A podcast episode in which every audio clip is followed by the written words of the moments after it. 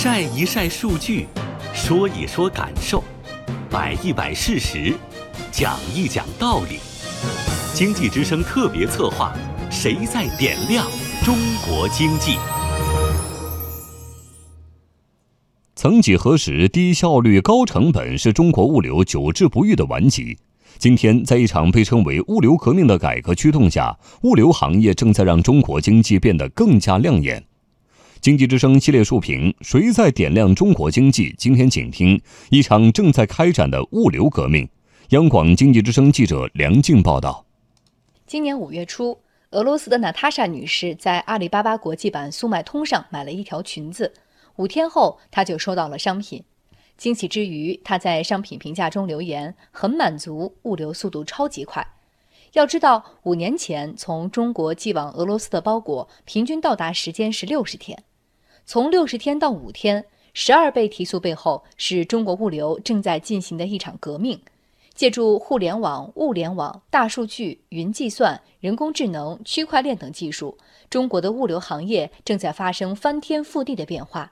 阿里巴巴董事局主席马云：国家智能物流骨干网将由两部分组成，一部分是在中国国内打造一个二十四小时的货运必达的网络，另外一张网络是沿“一带一路”在全球范围内实现七十二小时到达。这张网是全国的，更是全球的。今天。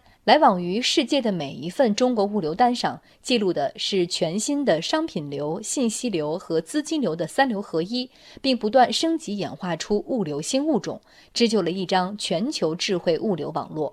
虽然天下武功唯快不破，但与此同时，必须看到我国物流成本高、效率低问题仍然比较突出。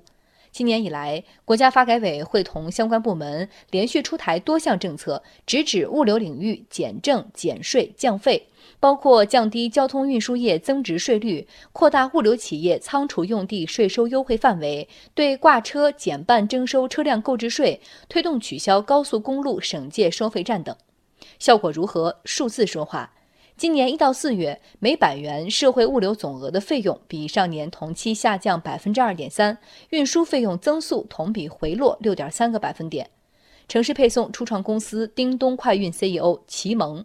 好像是一到两个点吧，因为我们增长速度比较快，所以在未来很大的收入水平上确实影响是比较显著。一年的话，几十万不到一百万这么一个优惠幅度。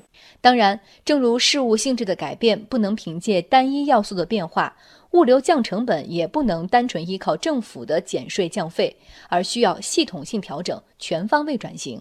例如，优化物流运行环境，开展物流创新试点示范，推动智慧物流发展等。商务部国际贸易经济合作研究院产业所副主任林梦。通过优化物流运行环境来降低物流成本。那么在硬件环境上，通过加强重要物流节点的这个物流基础设施建设；那么在软件环境上，利用现代信息技术手段来提升呃便利化水平，比如构建呃推动供需对接的这种物流信息平台呀，高物流的交易环节的效率，来降低这种物流交易成本等。俯视华夏大地，疾驰快飞的物流链犹如星云流动。璀璨星光点亮的不仅是中国经济的新增长点，还寄托着物流改革者柔软且温暖的希望，那就是让身处不同地方的人们生活更加美好。京东集团董事局主席兼首席执行官刘强东：京东的这个无人机干什么呢？是来帮助这个农村的农民，他买工业品要付出价格比我们这富裕的地方，比如比北京、上海还要贵个百分之三十以上。我们第一次能够实现了偏远、落后、贫穷。